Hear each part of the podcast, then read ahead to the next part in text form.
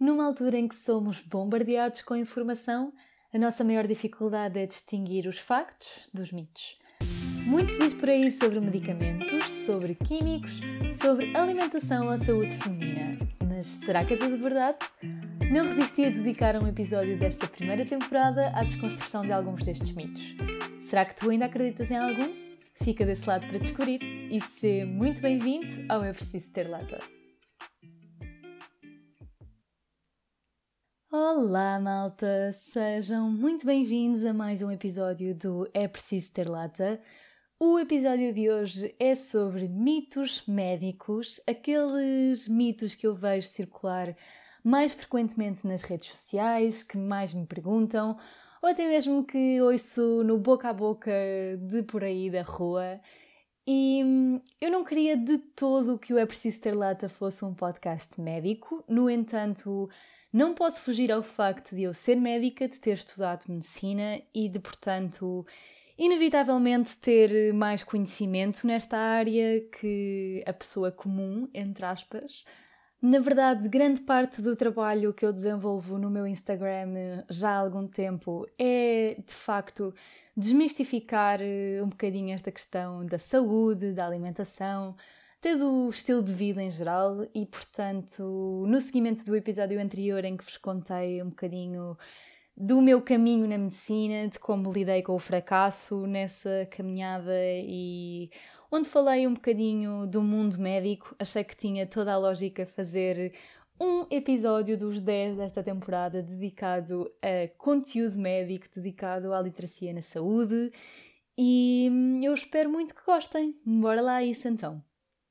Mito número 1. Um. Fiquei doente por andar descalço, barra por apanhar frio, barra por não ter levado casaco, barra por sair de cabelo molhado, barra etc, etc, etc, tudo o que vocês quiserem.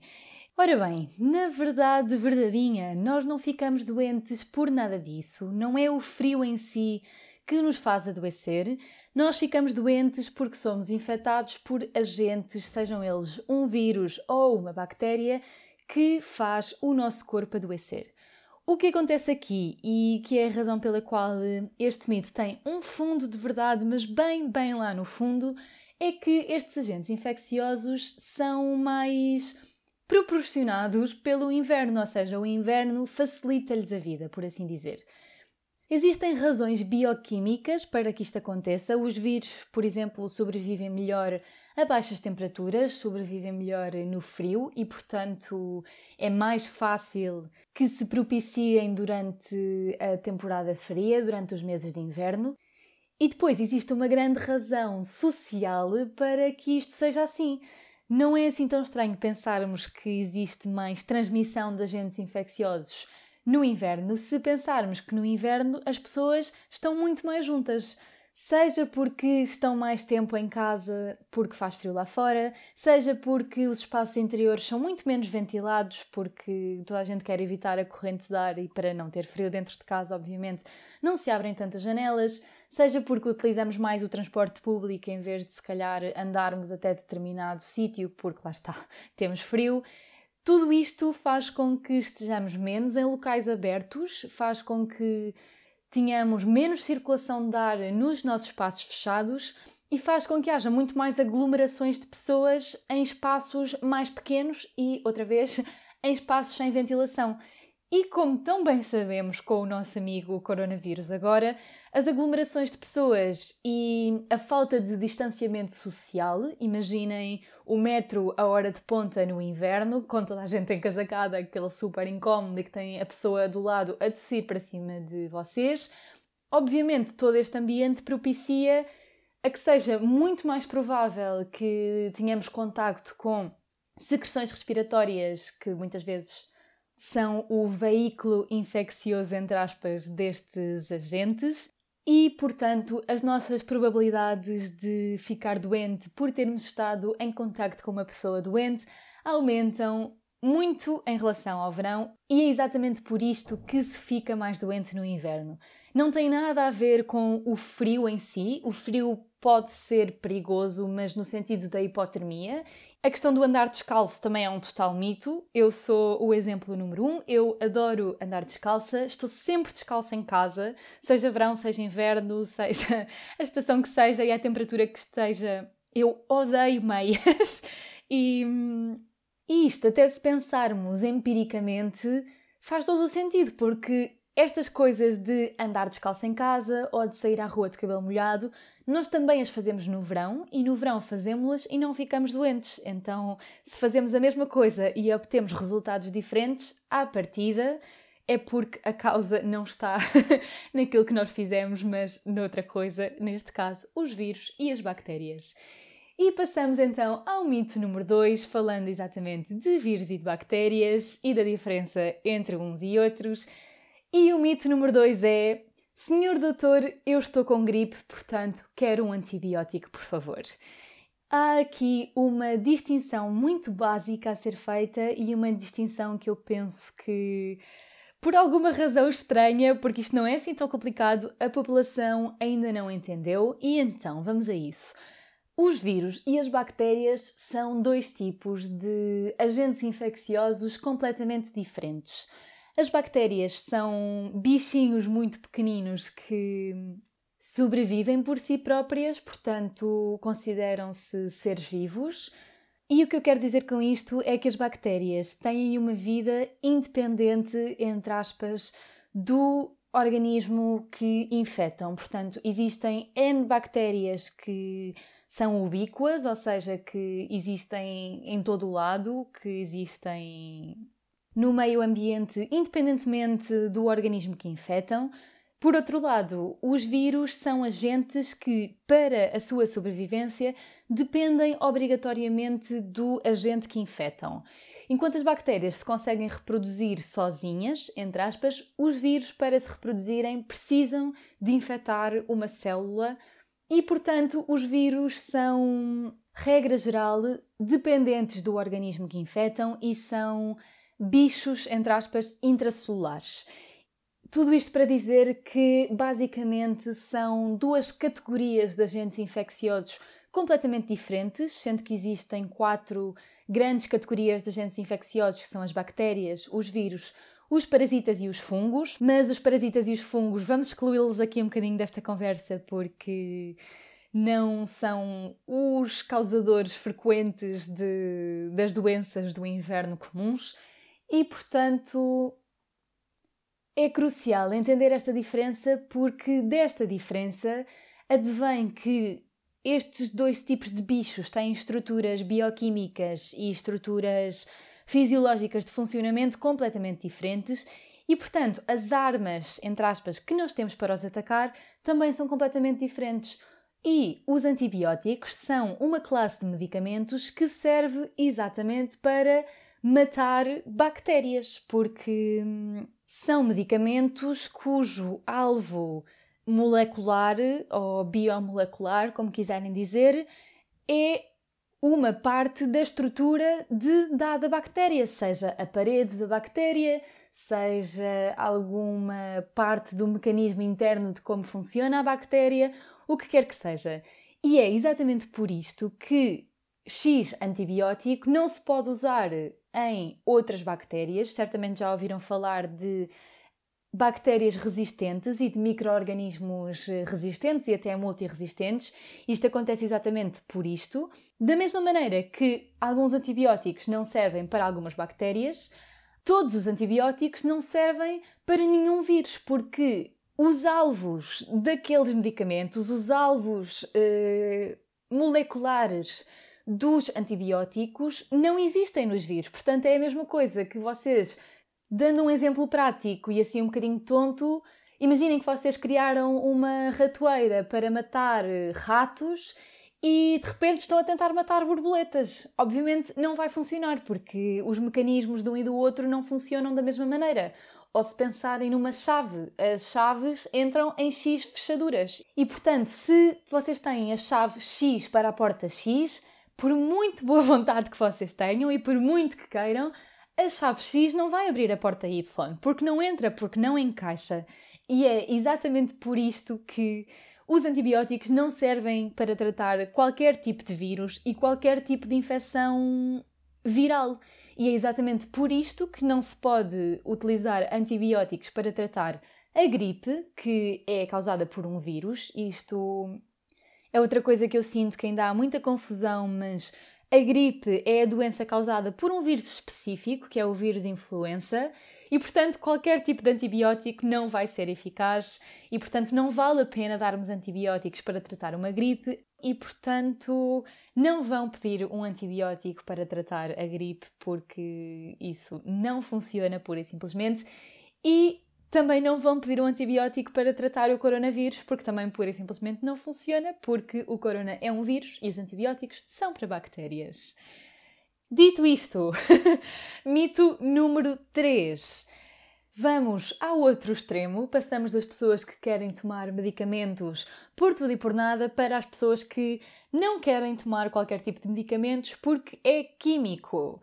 Senhor doutor, eu agradeço muito a sua sabedoria, mas eu não quero tomar este comprimido porque isso é químico. E então vamos lá um, falar desta questão que é a quimiofobia. Malta, então, eu não quero parecer snob de todo, mas aqui há um princípio básico que quem não é da área de ciências poderá não saber, mas que é crucial que toda a gente entenda, porque isto é uma premissa fundamental de, das ciências naturais, que é tudo é químico. Ponto final, isto não é uma questão discutível. o conceito de ser químico é alguma coisa estar eh, composta por átomos, é alguma coisa ter ligações químicas e, portanto, tudo o que existe à vossa volta, por muito natural, entre aspas, que vocês pensem que é, é químico. E esta dicotomia que tanto se vê hoje em dia entre natural igual a bom e químico é igual a mau é uma parvoíce, é uma tontada, desculpem a expressão, mas não tem outro nome, porque se nós pensarmos, existem coisas o mais naturais, entre aspas, possível, que existem de forma completamente independente do ser humano na natureza, como podem ser os cogumelos, como pode ser a cicuta, que matam, que são letais. E depois, por outro lado, existem coisas 100% químicas no acesso mais clássico da palavra ou mais corriqueiro da palavra, que são coisas que são sintetizadas em laboratório que salvam milhares de milhões de vidas todos os dias, como podem ser medicamentos, como pode ser novos materiais de construção que permitiram avanços incríveis na ciência e que permitiram melhoria da nossa qualidade de vida de uma maneira que os nossos antepassados nunca sequer imaginaram. E, portanto, acho que esta distinção é preciso tomá-la com algum sentido crítico e se se deixam cair nesta armadilha lógica, se calhar vale a pena repensar um bocadinho isto. Porque se eu vos disser, por exemplo, que o vosso sumo que tomam de manhã tem a 300, vocês provavelmente estão em pânico. Se eu vos disser que o vosso sumo tem ácido ascórbico, então vão já mandar o sumo pela sanita abaixo, não vá uh, romper-vos os vossos canos. Mas se eu vos disser que tem vitamina C, já estão super contentes da vida porque a vitamina C é ótima para a saúde. No entanto, é 300, ácido ascórbico e vitamina C são exatamente a mesma coisa. E este exemplo, para exemplificar, passando a repetição, que é importante desmistificar esta ideia que tudo o que é química é mau e tudo o que é natural é bom. Existem de facto coisas químicas que são más, como existem coisas químicas que são ótimas como existem coisas naturais que são muito graves para a saúde e como existem coisas naturais que são ótimas para a saúde. Agora, preferir uma coisa natural a uma coisa química só por essa construção que nós fazemos à volta da palavra não tem lógica e não tem fundamento. Até porque aqui depois existe outra questão que é Muitas vezes as pessoas substituem coisas químicas por coisas naturais, e aqui estou a falar especificamente em relação aos medicamentos, por exemplo, e isto até pode fazer mais mal que bem, porque não sei se sabem isto, mas os medicamentos e os suplementos são regulados de maneira completamente diferente em Portugal, na medida em que os medicamentos são regulados pelo Infarmed e, portanto, para que um medicamento seja aprovado, precisa de passar uma série de estudos de segurança uma série de estudos de eficácia. Aquele composto químico tem de provar não só que é seguro, mas que funciona enquanto os suplementos são considerados géneros alimentícios e, como tal, são regulados não pelo Infarmed, mas pela Direção-Geral da Alimentação e Veterinária e, portanto, não estão de todo sujeitos ao mesmo tipo de rigor em termos de estudos de segurança e de estudos de eficácia. E, portanto, não tem muito sentido substituir um medicamento por um suplemento, porque acaba por ser substituir um mal conhecido por um desconhecido. E uma vez ouvi um delegado de propaganda médica que estava numa consulta onde eu estava a contar uma história que eu considero muito ilustrativa disto, que é a questão das estatinas e do arroz vermelho. Para quem não sabe, as estatinas são um medicamento que se utiliza para reduzir o colesterol e que tem uma série de efeitos secundários que de facto existem e que estão bem documentados e que são relativamente frequentes. E não estou aqui a discutir se se prescrevem estatinas a mais, se prescrevem estatinas a menos, não quero de todo entrar nessa discussão. Entretanto, existe uma moda, que não sei se entretanto já passou, porque isto já foi há cerca de dois anos, acho eu, mas existia pelo menos uma moda que era alterar, uh, substituir, melhor dito, as estatinas por cápsulas de arroz vermelho, que se vendiam na farmácia e que este delegado de propaganda médica me contava que a estatina da casa farmacêutica dele custava, penso que eram 3,5€ para 3 meses, uma coisa assim, enquanto que as cápsulas de arroz vermelho da concorrência, entre aspas, custavam 35 euros para um mês. Portanto, eu nem sei quantas vezes mais é que isto é, mas uh, pensem cerca de 1,15€ ou 1,20€ por mês para 35 euros por mês. E o mais irónico disto tudo é que o arroz vermelho de facto pensa-se que funciona para reduzir o colesterol, porque, pasmem-se, na sua composição tem nada mais, nada menos do que um tipo de estatina que existe naturalmente na natureza e que, portanto, funciona para reduzir o colesterol exatamente da mesma maneira que as estatinas químicas, as estatinas farmacêuticas, funcionam para reduzir o colesterol. E, portanto, acho que é preciso ter aqui um bocadinho de critério quando estamos a tentar fazer estas substituições, até porque há muita ideia do lobby da indústria farmacêutica e eu não devido que exista lobby farmacêutica, atenção, mas o que eu digo sempre às pessoas em resposta a isso é: mas vocês pensam que a empresa que vende as cápsulas de arroz vermelho não lucra? Tipo, é que a questão do lobby farmacêutico para mim é uma não questão, porque a, hum, alternativa, por assim dizer, é o lobby da indústria natural, que é um lobby muito em muito maior crescimento, se forem ver, até do que o lobby da indústria farmacêutica. É uma indústria que tem crescido imenso, exatamente agarrada a esta ideia de que o natural é que é bom, quando na verdade Uh, pronto, acabamos de ver que isso não tem propriamente fundamento e, portanto, convido toda a gente que ainda viva nesta dicotomia a tentar ter um bocadinho mais de espírito crítico da próxima vez que vos disserem que hum, ácido ascórbico é mau e vitamina C é boa. E já que estamos a falar do medo aos medicamentos, passamos ao mito número 4 sobre o qual eu não me quero alongar em particular porque é um tema que dava para um episódio inteiro e que é a pílula faz mal. Tomar a pílula prolongadamente faz mal, a pílula a longo prazo causa infertilidade, a pílula a longo prazo causa cancro, a pílula XYZ, a pílula é o mal de todos os males e o diabo da indústria farmacêutica.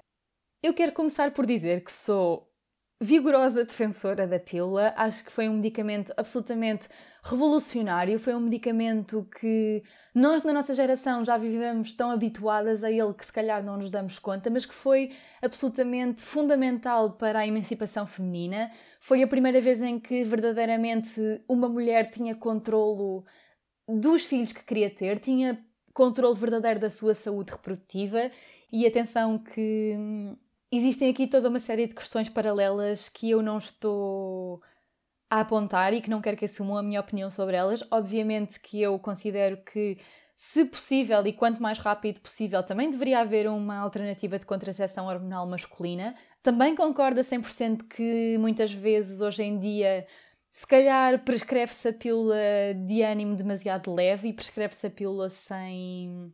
a toda a gente indiscriminadamente, por assim dizer.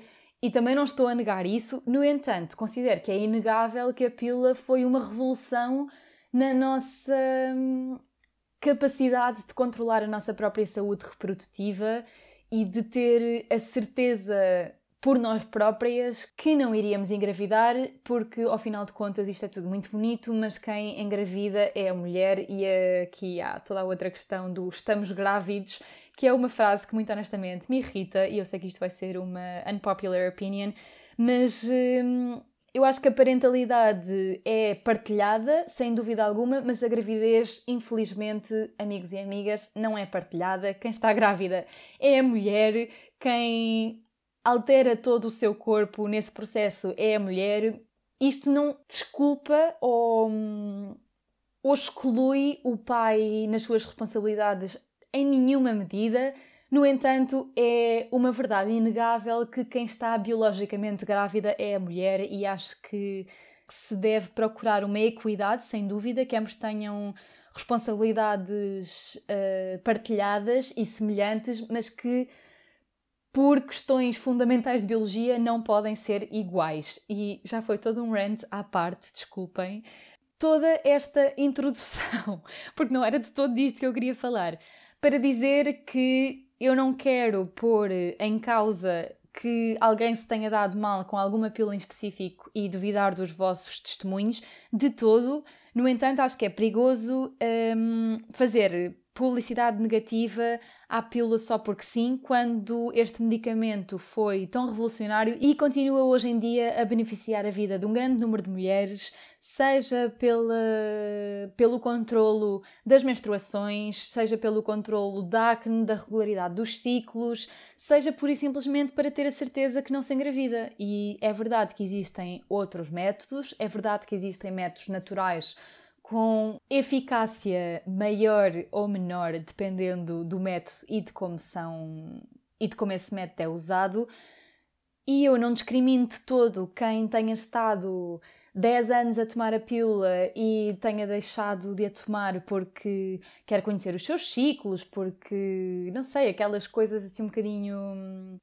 Não quero dizer esotéricas, porque de verdade que não é para julgar ninguém, mas mas acho que é preciso não esquecer que hum, muitas vezes quem entra neste esquema mental e quem entra neste tipo de filosofias e de conversas são exatamente pessoas que já estão numa fase da vida em que se calhar se engravidarem não é assim tão dramático, porque, verdade seja dita, que se utilizarem métodos naturais aos 16 anos, ou aos 17 ou aos 18, ou seja, quando for que começarem a vossa vida sexual e engravidarem, muito provavelmente por estabilidade de vida, por estabilidade económica, por estabilidade na relação, por tudo e mais alguma coisa, essa gravidez vai ser muito mais dramática do que se acontecer numa mulher de 26 anos ou de 30 anos, a tal mulher que estava a tomar a pílula há 10 anos e que de repente quis conectar-se com a sua natureza feminina. Agora, do que vejo nas correntes naturalistas, entre aspas, nas redes sociais, é que passamos de a pílula é o melhor do mundo e vamos dar a pílula a toda a gente e devíamos estar todas a tomar a pílula, a a pílula é o pior que tu podes fazer ao teu corpo, estás a pôr hormonas sintéticas, estás a pôr químicos, lá está, entramos na questão dos químicos, e ninguém devia tomar a pílula, quando, da mesma maneira que a pílula não é a solução ideal para toda a gente, é a solução ideal para milhares de mulheres e é uma forma espetacular de controlar eh, a nossa fertilidade. E há imensa gente que não tem qualquer tipo de problema com a mesma. E portanto tudo isto para dizer que por favor nem 8 nem 80 que hum, é preciso informação sim, mas é preciso informação para os dois lados. E não é só defender a pílula à morte e não é só de excluir a pílula à morte das nossas vidas. E então, sinto que andei aqui na maionese durante imenso tempo, mas desmistificar aqui duas grandes questões da pílula. A primeira é a pílula causa infertilidade e isto pura e simplesmente com os dados científicos que temos hoje em dia não é verdade. A pílula não reduz a fertilidade nem a longo prazo, nem sequer muitas vezes a curto prazo.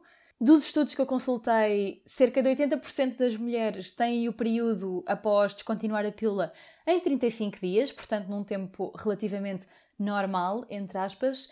E depois, por outro lado, as taxas de gravidez a um ano são iguais quando comparadas a outro tipo de contraceptivos, incluindo os preservativos, que obviamente são um contraceptivo não hormonal e que não tem qualquer tipo de influência nas nossas hormonas. E portanto, esta ideia de que tomar a pílula muitos anos vai diminuir a nossa fertilidade é, até ao momento, mentira. Não houve qualquer evidência de que isto seja verdade.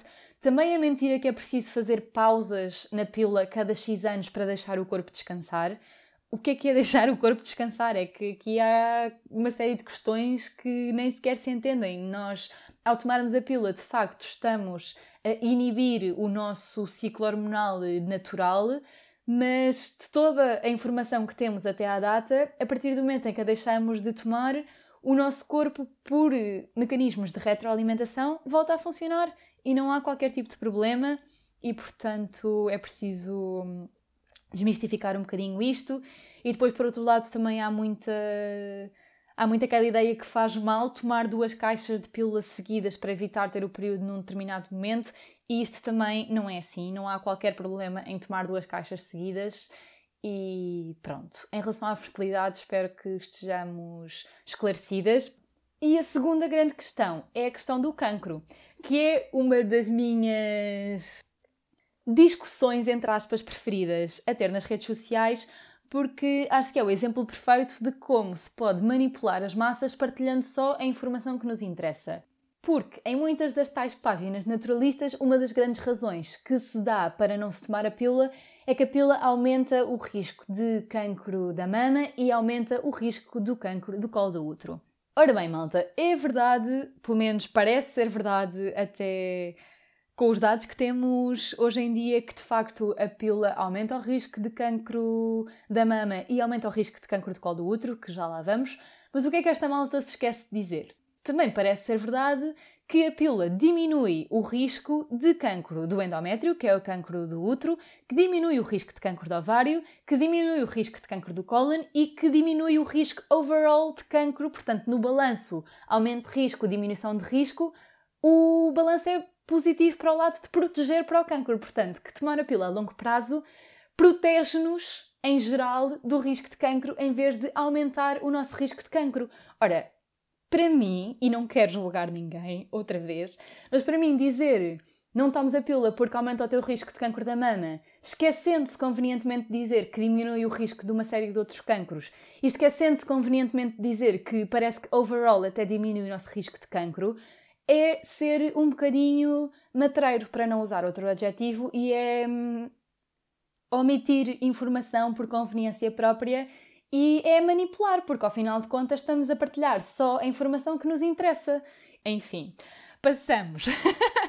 Analisando um bocadinho mais a fundo esta questão da pílula e do cancro, e eu vou-me alongar um bocadinho neste mito, e os próximos vão ser um bocadinho mais rápidos, porque senão nunca mais saímos daqui deste podcast. Um, esta questão é complicada porque, em primeiro lugar, grande parte dos dados que temos em relação à pílula e ao risco de cancro vêm de estudos observacionais. E para quem não tem ideia nenhuma de ciência, nem todos os dados científicos, entre aspas, que nós temos têm a mesma hum, validade, o mesmo grau de veracidade ou o mesmo grau de confiança, se quiserem dizer. O problema é que em estudos observacionais não se pode estabelecer diretamente causalidade, ou seja, o facto de duas coisas estarem associadas não quer obrigatoriamente dizer que uma coisa seja causa da outra. No entanto, existem uma série de critérios para permitir estabelecer causalidade em estudos observacionais e, basicamente, como todos os estudos que existem até o momento têm resultados consistentes e existe um mecanismo fisiológico ou biológico que pode explicar essa associação como causalidade, pode-se admitir causalidade a partir de estudos observacionais, que foi o que se fez com esta associação entre as pílulas e os cancros. E então, falando dos cancros em que aumenta o risco. de facto, para o cancro do colo do útero existe um aumento de risco, se bem que, atendendo a que o cancro do colo do útero é causado pelo HPV e que esse vírus já tem vacina hoje em dia. Não sei se sabem como é que isto funciona, mas basicamente este vírus é uma condição não suficiente, mas necessária para que se desenvolva cancro do colo do útero, portanto se vocês estiverem infectadas, não têm por que ter cancro, mas para que tenham cancro têm obrigatoriamente que estar infectadas. Portanto, uma mulher que esteja vacinada não tem um risco zero, porque a vacina não é para todas as estirpes, para todos os tipos de HPV.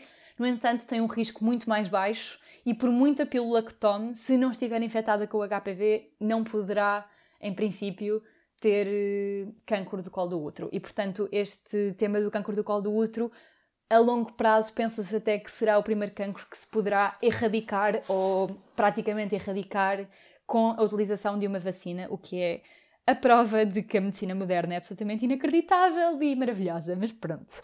Isto em relação ao cancro do colo do útero.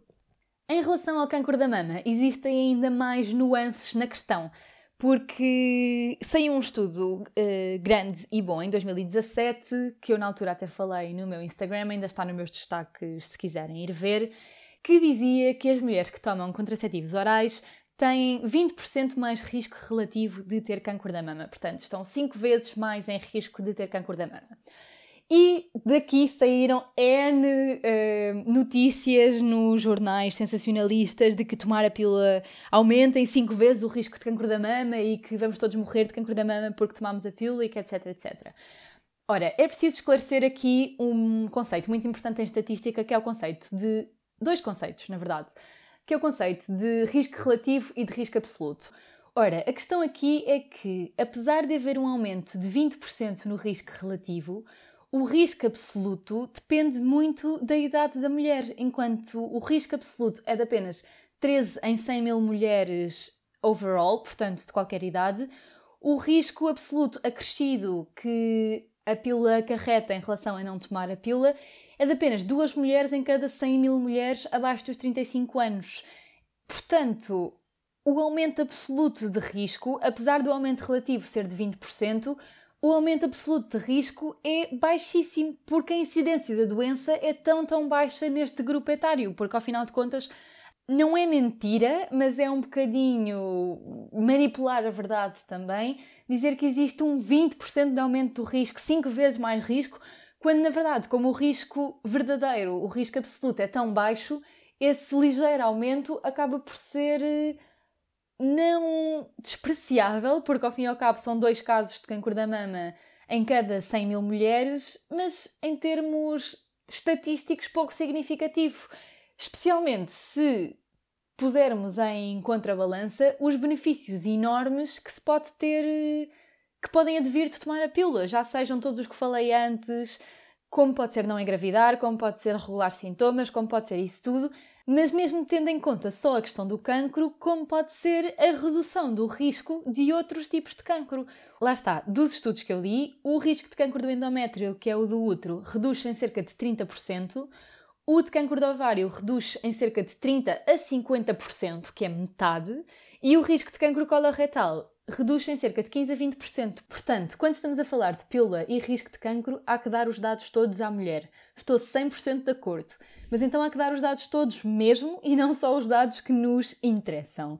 E falando em dar dados que nos interessam, acho que se calhar também se devia falar de outros fatores de risco de câncer da mama que são muito mais significativos do que tomar a pílula, como pode ser fumar, como pode ser também ser obeso e como pode ser uma coisa tão simples como não praticar exercício físico, que é uma questão super interessante que pessoas que são ativas fisicamente têm cerca de 20% menos de risco de cancro da mama e em sobreviventes de cancro, a sobrevivência a longo prazo das pessoas que praticam exercício físico é cerca de 40% maior. E vou sair deste tema da pílula porque, entretanto, meti-me aqui em terrenos muito pantanosos e e já que estamos a falar de saúde feminina, vou falar aqui de três mitos que estão inseridos nesse âmbito e que são um bocadinho mais rápidos de explicar e com menos maionese. E então, o primeiro, mito número 5, é a copa menstrual é pouco higiênica. E isto Não há como dar a volta à questão, pura e simplesmente não é verdade, não há qualquer tipo de problema em utilizar eh, a copa menstrual em termos de saúde.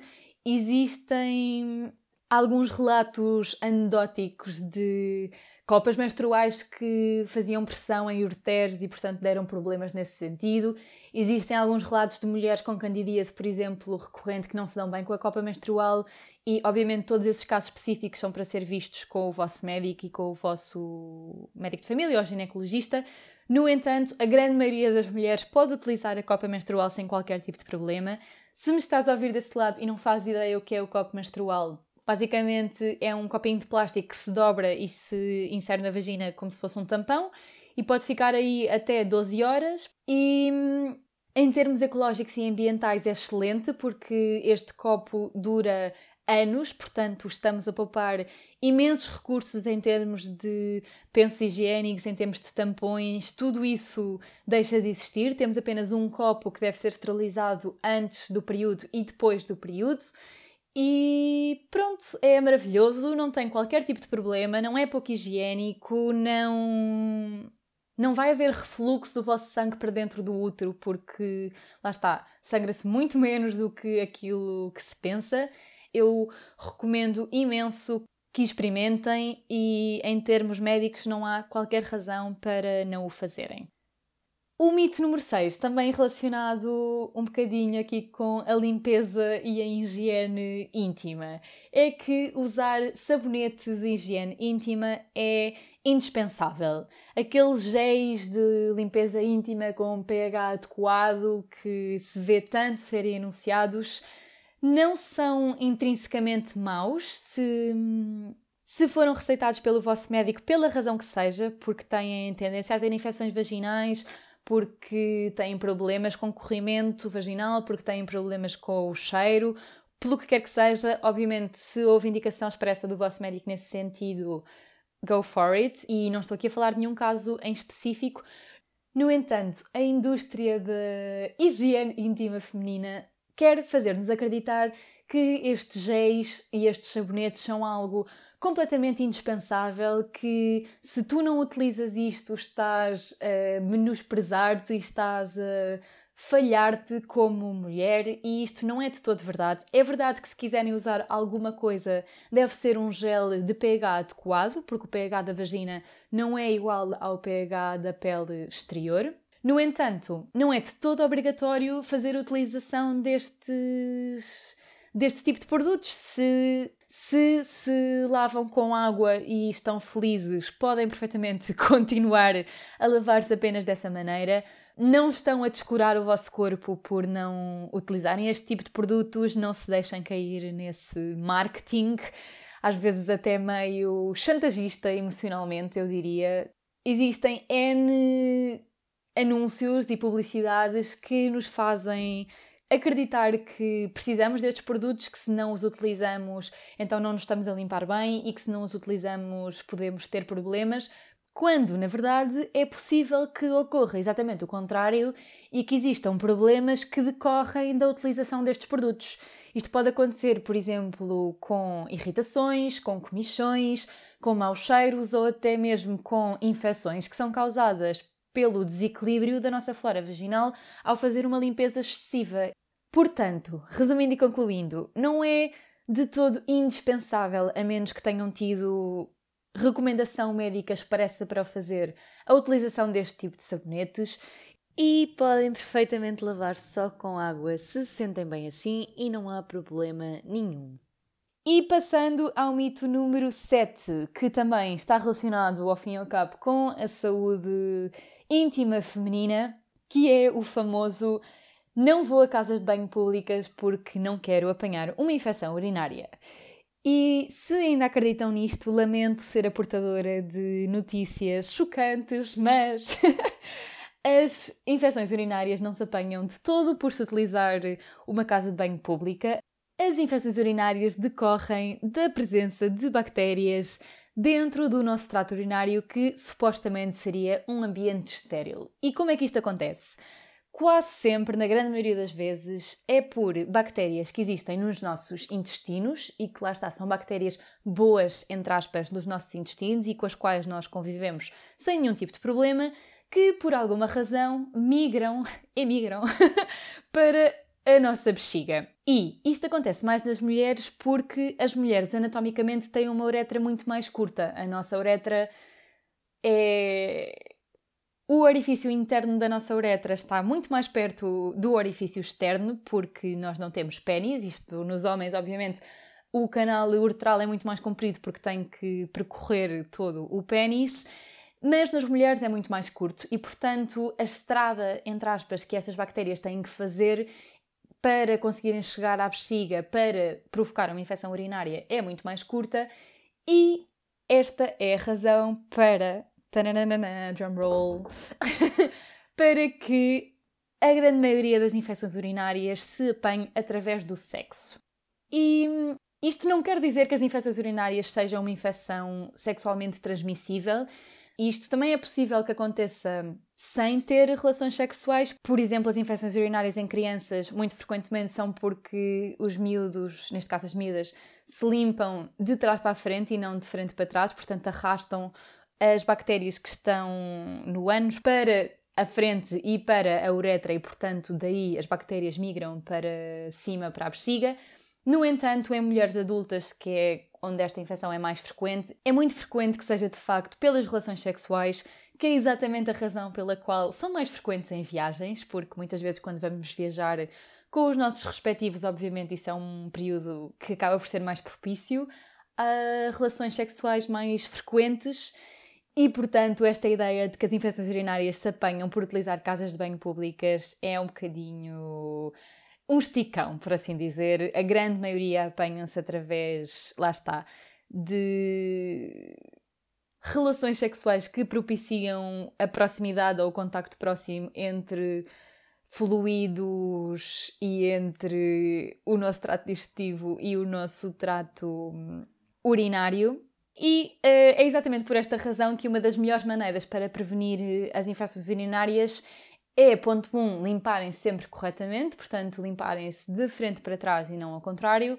E depois, por outro lado, urinar depois das relações sexuais não é um mito de que isso funcione. De facto, funciona porque o que acontece é que se faz uma limpeza física do nosso, da nossa uretra depois das relações e, portanto, qualquer bichinho que pudesse que pudesse, que pudesse ter começado a sua jornada até à nossa bexiga é expulso através do jato urinário e, portanto, desta maneira conseguimos prevenir as infecções.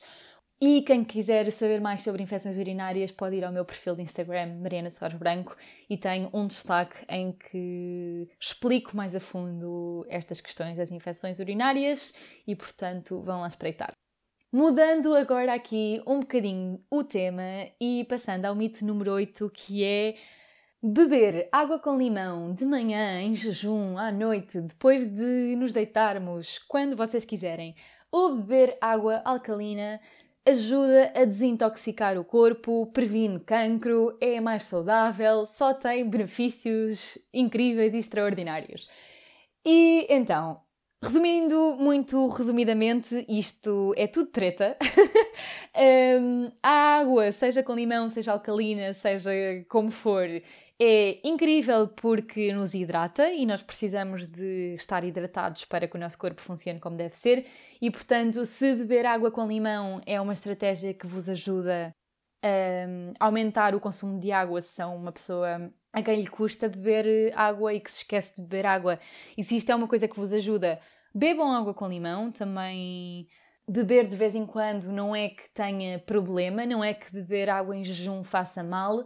A questão aqui é que nenhuma destas coisas desintoxica o corpo. Eu também tenho um destaque sobre detoxes no meu Instagram no qual explico muito a fundo porque é que não precisamos de água com limão, nem de sumos, nem de sopas, nem do que quer que seja para fazer eh, desintoxicação do nosso corpo. Resumindo e concluindo, o nosso corpo funciona maravilhosamente bem e desintoxica-se sozinho. Nós temos um belo fígado e um belo par de rins para fazer esse trabalho por nós e, portanto, todos estes suplementos, todos os sumos, todos os chás, tudo isto que faz o claim de que vos desintoxica é tudo treta, não há nenhum tipo de evidência que de facto funcione e que de facto ajude a desintoxicar, desconstruindo um bocadinho mais a fundo estes mitos. A água com limão supostamente faria bem porque é ácido e, portanto, estaríamos a acidificar o nosso corpo. No entanto, o nosso estômago é muito mais ácido do que o limão, portanto, seja água com limão, seja qualquer outro alimento, a partir do momento em que chega ao nosso estômago, já vai estar num pH bastante ácido, portanto, não tem lógica por esse sentido. E a água alcalina, exatamente a mesma coisa, ao contrário. Nós podemos beber a água alcalina que nós quisermos, que nós não vamos conseguir alterar o pH do nosso corpo. Para quem não estudou biologia, se calhar também não sabe isto, mas o nosso pH regula-se em valores muito, muito estreitos. Nós temos o pé.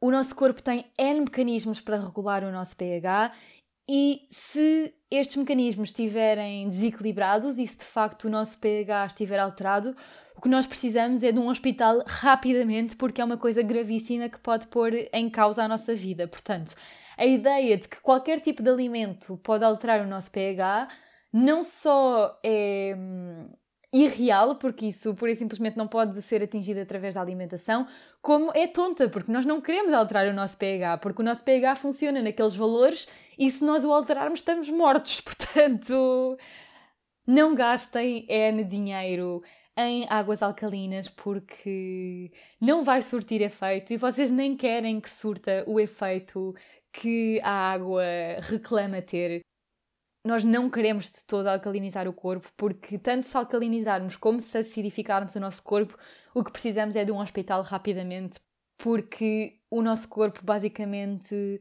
precisa de estar num pH ideal para funcionar de maneira ideal e não pode sair desses valores. Portanto, não tem lógica tentar fazê-lo nem através de água, nem através de alimentos, nem através de sumos detox, nem através de que quer que seja e pronto, este mito não tem mais sumo, porque passando aqui o trocadilho, porque é isto. Passamos ao próximo, que é o mito número 9, que também é um mito sobre alimentação e que é este bolo que eu acabei de fazer é super saudável porque substitui o açúcar branco por mel, ou por açúcar moreno, ou por xarope de agave, ou por o substituto saudável que quiserem que esteja na moda nesse momento. E hum, isto parte de uma premissa muito errada, na minha opinião. Em primeiro lugar, porque parte da premissa de que existem alimentos que por si só são saudáveis, quando na verdade a alimentação no global é saudável e isto é aqui um bocadinho o problema da palavra saudável, tal como da palavra natural anteriormente, que se aplica a N coisas sem que se saiba muito bem do que é que se está a falar. É assim uma espécie de chavão de guarda-chuva onde cabe tudo e parece que resolve todos os nossos problemas. No entanto, alimentos considerados classicamente saudáveis e nutricionalmente ricos, como pode ser o azeite de azeite de oliva virgem extra, que não me sai agora em português, ou como podem ser os frutos secos, que, se forem consumidos de forma descontrolada e desproporcionada, podem ser não saudáveis e podem levar ao aumento de peso. E depois, por outro lado, existem N alimentos que são classicamente maus para a saúde, como podem ser todos os tipos de bombas de açúcar e gordura, seja fast food, seja bolos que são só açúcar branco, seja o que vocês quiserem, que se forem comidos uma vez a cada lua, não têm um impacto especial na nossa saúde, não têm todas estas coisas, mas, entre aspas, são relativamente inócuas se forem inseridas esporadicamente no contexto de uma alimentação que, no seu global, é rica, é variada, é equilibrada e é saudável. Isto para dizer que, se vocês comerem direitinho as vossas verduras, a vossa fruta, todos os dias, não é por comerem uma vez a cada mês ou a cada dois meses fast food que vão ser eh, não saudáveis. Obviamente que se calhar o ideal é comer nunca, mas se calhar também não é, porque a alimentação não é só hum, a comida em si, a alimentação tem toda uma outra série de âmbitos. Existe o valor emocional que nós damos à comida, o valor pessoal, o valor cultural. Não é de toda uma coisa simples e não é de toda uma coisa que esteja. Que seja independente do nosso psicológico, porque ao fim e ao cabo a relação entre o cérebro e a comida é cada vez mais estudada e cada vez mais se vê que de facto existe, e portanto, se é para vocês estarem a sofrer horrivelmente porque nunca comem chocolate, se calhar mais vale comerem chocolate uma vez por semana, mas serem conscientes de que isso não é para ser um hábito regular e que deve estar inserido numa alimentação que não se baseia em chocolate. Isto é um bocadinho a questão também da dieta vegan, que me pediram muito para falar de se uma alimentação vegan é saudável. Dizer-se que se faz uma alimentação vegan quer dizer que não se consomem produtos animais nem derivados de animais. Agora, isto pode ser comer frutas e verduras que vêm diretamente do produtor, ou mesmo que não venham, pronto. Mas isto pode ser comer frutas e verduras e comida pouco processada que tem de facto efeitos benéficos provados na nossa saúde, ou isto pode ser comer salsichas vegan processadas, bolachas que são vegan, que são só açúcar e porcaria. E portanto, as pessoas às vezes perguntam: uma alimentação vegan é saudável? Não sei, diz-me o que é que comes.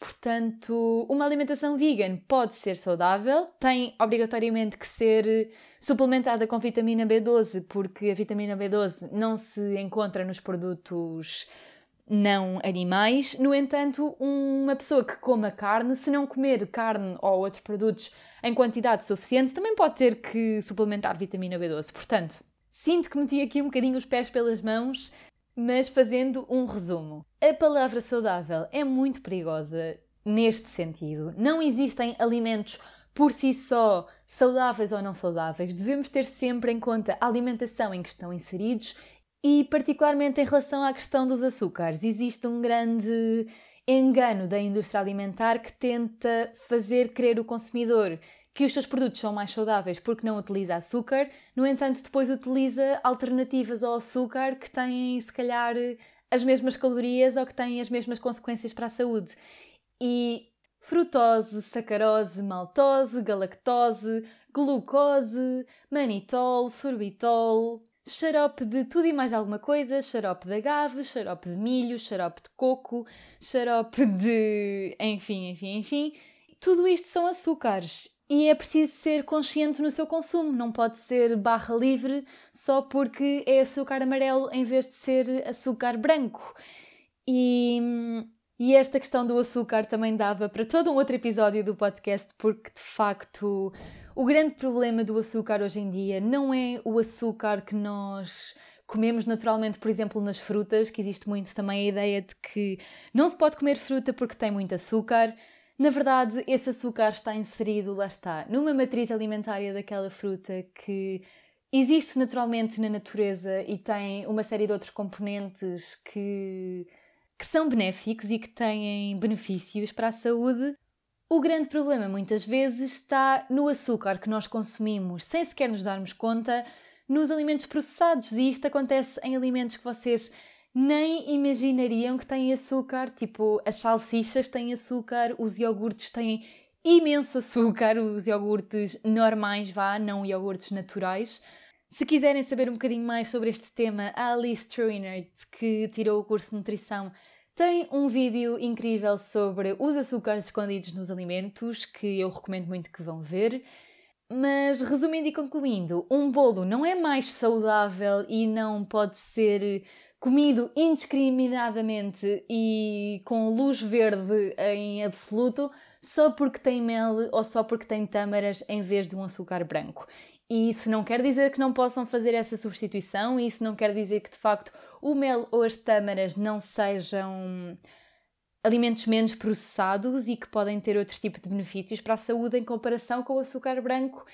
O que eu quero dizer com isto é que não se deixem cair no erro de que um alimento por si só não é saudável ou que um alimento por si só é saudável, porque neste caso todos são açúcar, todos têm calorias, todos vão engordar-nos se o nosso objetivo é emagrecer e o mais importante é consultar sempre um nutricionista e, e não ficar presos naquele ingrediente específico ou naquele alimento específico. Dito isto, chegamos ao último mito, mito número 10, o último, mas de todo o menos importante. Last but not the least, que é a vacinação é uma escolha individual. Então, eu aqui vou pôr-me, confesso, em terrenos meio arenosos, porque em termos legais e em termos práticos, em Portugal, de facto, a vacinação é uma escolha individual. O calendário de vacinação no nosso país não é obrigatório, portanto, as pessoas podem escolher não ser vacinadas e os pais podem escolher não vacinar os seus filhos. No entanto, em termos científicos, vamos ver que isto não é bem assim, pelo menos não é bem assim para todas as vacinas. E então, vamos lá a isto. Existem de facto vacinas que são individuais, que só aportam um benefício individual, como pode ser, por exemplo, a vacina do tétano. O tétano é uma doença que se apanha do ambiente, é uma doença que não se transmite de pessoa a pessoa e, portanto, que eu escolha ou não vacinar-me para o tétano é uma escolha e é uma decisão que só me afeta a mim. Se eu não me vacinar e eu ficar infectada, eu corro riscos, eu posso ter problemas, eu posso, em última instância, morrer, mas o meu vizinho do lado não vai ser afetado por essa minha decisão. Pelo contrário, em relação a muitas outras vacinas, nomeadamente a todas as vacinas de doenças que se transmitam pessoa a pessoa, isto não é verdade. E não é verdade porque existe um conceito muito importante em medicina e que eu sinto que se atira muito para o ar, mas que às vezes não é suficientemente bem explicado, que é a imunidade de grupo. E então, o que é isto da imunidade de grupo, imunidade social, imunidade de rebanho? Existem vários nomes, imunidade de grupo é o mais comum. Mas então, basicamente, isto é a proteção indireta contra doenças infecciosas que existe quando uma percentagem suficientemente grande de uma dada população é imune a uma dada infecção.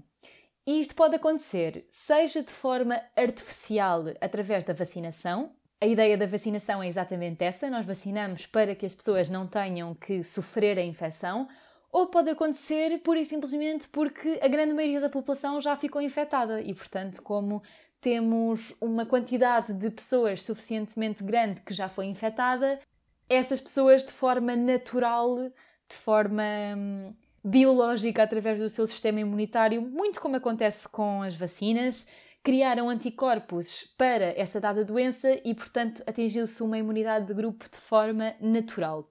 E quando acontece isto, a grande vantagem e hum, o brilhantismo das vacinas é que não é preciso que todos os indivíduos da população sejam imunes para impedir que essa dada doença se espalhe. Quando nós temos muitas pessoas que são imunes a uma dada doença, a probabilidade de que um indivíduo suscetível entre em contacto com um infectado é muito baixa, porque imaginem, se 95% das pessoas não são suscetíveis de adoecer, 95% das pessoas que estão à minha volta, se eu estou infectado, não vão ser suscetíveis de ficar também infectadas e, portanto, vão quebrar as cadeias de transmissão dessa dada infecção e essa dada infecção não se vai espalhar na população.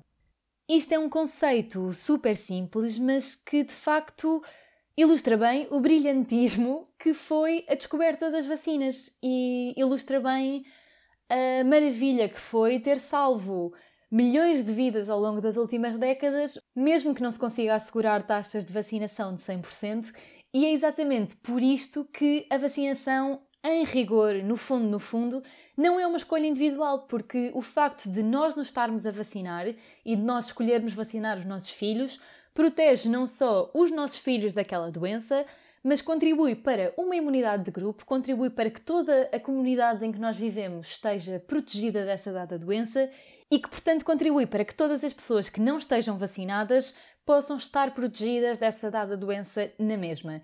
E existem N causas pelas quais alguém pode não estar vacinado.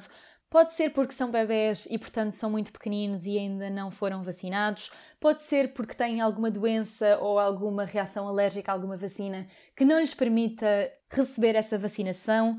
Pode ser pura e simplesmente porque não desenvolveram uma reação imunitária suficientemente forte a essa vacina e, portanto, essa vacina não foi eficaz, que é uma coisa que não acontece, obviamente, na grande maioria das pessoas que são vacinadas, mas que acontece em algumas. Pode ser porque a causa de alguma doença que se tenha, se é imunodeprimido e, portanto, o nosso sistema imunitário não consiga combater eh, as infecções e, apesar de termos sido vacinados, tenha perdido, por assim dizer, a capacidade de se proteger contra essas dadas infecções. Todas estas pessoas que não são duas, nem três, nem quatro, estão a beneficiar da imunidade de grupo que se criou para essa dada infecção, porque o restante da população está vacinado. E é crucial perceber que, para a grande maioria das doenças, é necessário taxas de vacinação altíssimas para que, para que isto aconteça. Daquilo que eu andei a ler, por exemplo, para o sarampo, a taxa necessária para que exista imunidade de grupo é de cerca de 95%, sendo que com menos de 90% de vacinação a doença já começa a propagar-se e isto não é assim tão estranho se pensarmos que 90% quer dizer que uma em cada 10 pessoas não está vacinada e, portanto, é suscetível um, a ser infectada e a ter a doença. Isto tudo para dizer que, ao fim e ao cabo, again, não quero ser mal interpretada porque acredito que toda a gente queira o melhor para si e para os seus filhos e que, portanto, quem escolhe não vacinar tenha o coração no sítio certo, mas acredito também que existe algum tipo de falta de informação e é por isso que a estou a partilhar.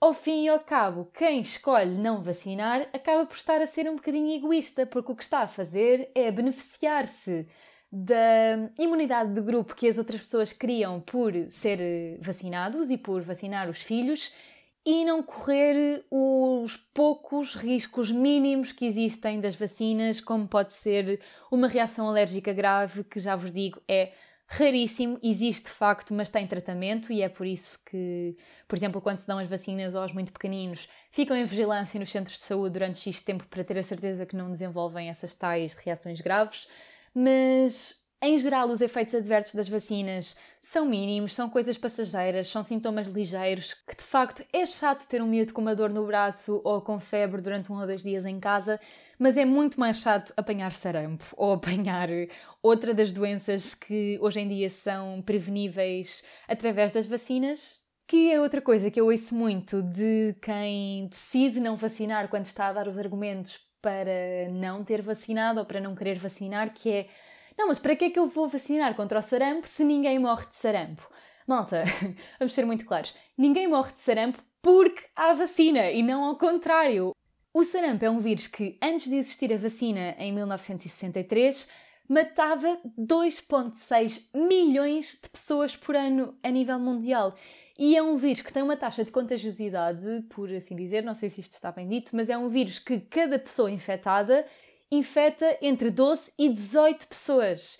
Para terem aqui perspectiva, nós estamos muito preocupados com o coronavírus e o coronavírus infecta 2 a 3 pessoas. O sarampo infecta 12 a 18, portanto, é 6 vezes mais contagioso do que o coronavírus. E ainda existem pessoas que consideram que a vacina do sarampo é uma coisa completamente supérflua. A vacina do sarampo não é uma coisa supérflua. Aliás, o sarampo matou 72 pessoas na União Europeia em 2018. Houve um caso em Portugal, penso que em 2017, muito polémico e muito mediático, de uma miúda de 17 anos que morreu por sarampo, porque não tinha sido vacinada e porque teve contacto com um bebê num hospital que tinha sarampo porque ainda não tinha idade suficiente para ser vacinado. Esta miúda ficou contagiada e foi internada e infelizmente não foi possível salvá-la e morreu. Portanto, esta ideia de que as vacinas são desnecessárias porque são vacinas para doenças que já não existem, sejamos muito claros, as doenças já quase não existem exatamente porque há vacina e, portanto, enquanto não forem erradicadas a 100%, vai sempre ser preciso continuar a dar vacina os números do sarampo eu dei-os aqui porque acho que são muito ilustrativos e são dos mais chamativos, exatamente por o sarampo ser um vírus tão contagioso. Os dados mais recentes que temos da União Europeia dizem-nos que em 2018 houve 3 vezes mais casos de sarampo que em 2017 e houve 15 vezes mais casos de sarampo que em 2016.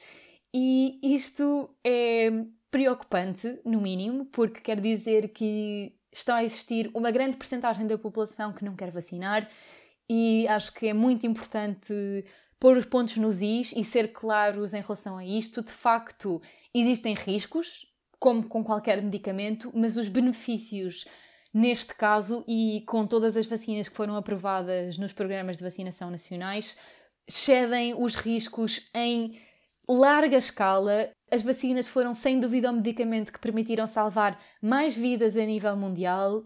E, na minha opinião, é uma responsabilidade social que nós temos de nos vacinar a nós mesmos e de vacinar os nossos filhos, porque, tal como já expliquei, a imunidade de grupo é aquilo que previne as infecções de se espalharem na comunidade e, portanto, todos somos responsáveis pelo nosso vizinho do lado e não devemos deixar-nos cair na falácia lógica de pensar que não vale a pena vacinar porque as doenças não existem. As doenças existem e só estão controladas exatamente porque há uma quantidade de pessoas suficiente que se vacina.